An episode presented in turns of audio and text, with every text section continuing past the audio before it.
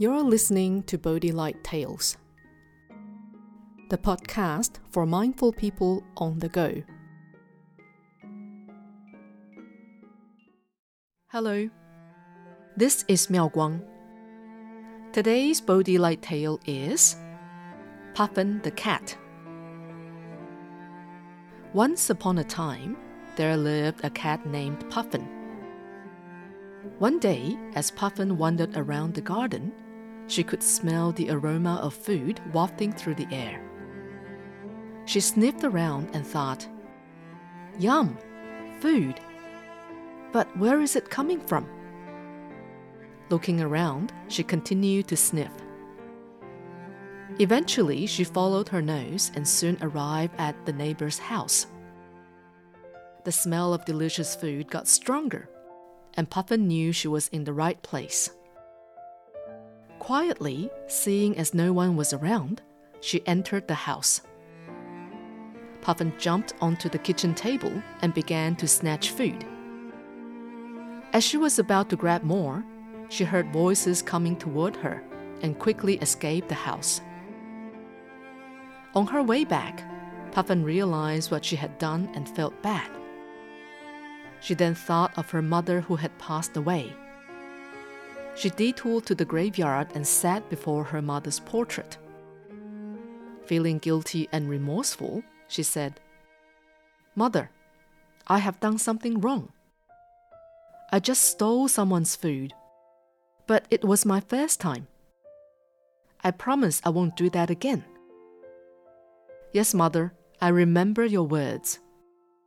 Do not hunger over things that don't belong to you. Since I was a kitten, you always taught me not to steal and reminded me to be a pure and noble cat. That's why I'm here to confess. Please forgive me. Puffin cried and repeatedly said to herself, Never will I be a thief again.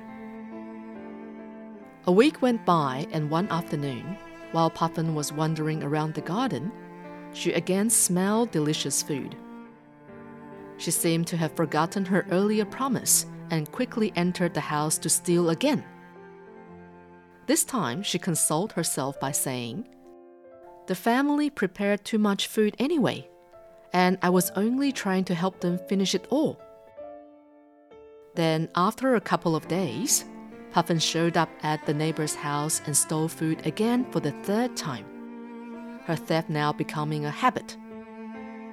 This time, she sought to justify her actions and thought, Why did they leave food out here to tempt me?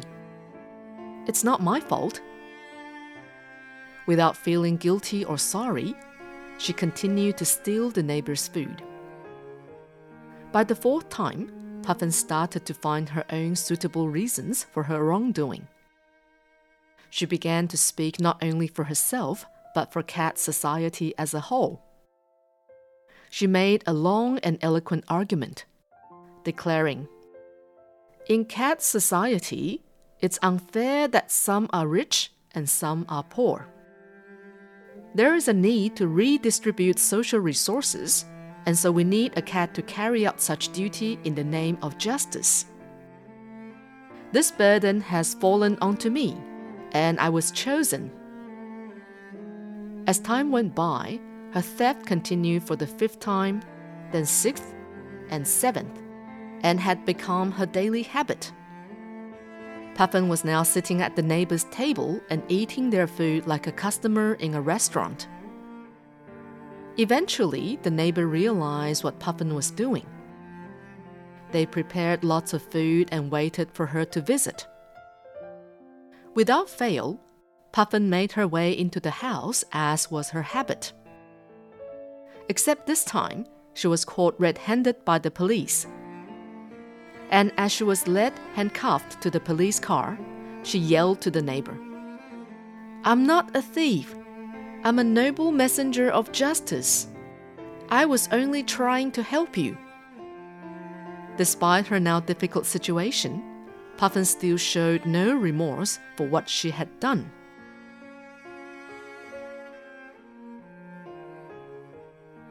This story highlights how one's conscience can be drowned by desire. When Puffin stole food for the first time, she felt sorry and guilty. However, this moral sense did not last long. Soon she was overwhelmed by her desires and acted in ways without conscience. If we look at the chaos in today's society, it is due to a lack of conscience. The Buddha once said, If one can adorn in good conscience, such is supremely solemn.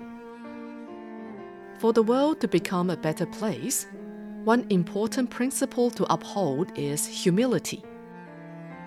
We should have humility by being aware of things we have done wrong and resolve to improve.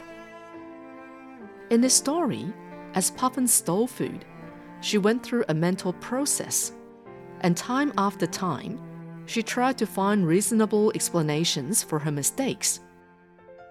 However, she made no resolve to stop her wrongdoing. For someone without a conscience, killing, stealing, sexual misconduct, lying, or being intoxicated means nothing. If today's world has more and more such immoral people, then problems arising from pornography, violence, corruption, crime, and discrimination will be endless. Everyone has a personal responsibility to keep society safe and peaceful. Each of us should work to purify our hearts and minds and cultivate a virtuous and just conscience. Just as Venerable Master Xing says, conscience is the clothing that adorns the body and mind. Repentance is the water that purifies the heart and mind. This is Miao Guang.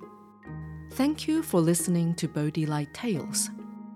Subscribe to Bodhi Light Tales and For Your podcast and have stories delivered to you every week. May your day be filled with happiness and wisdom.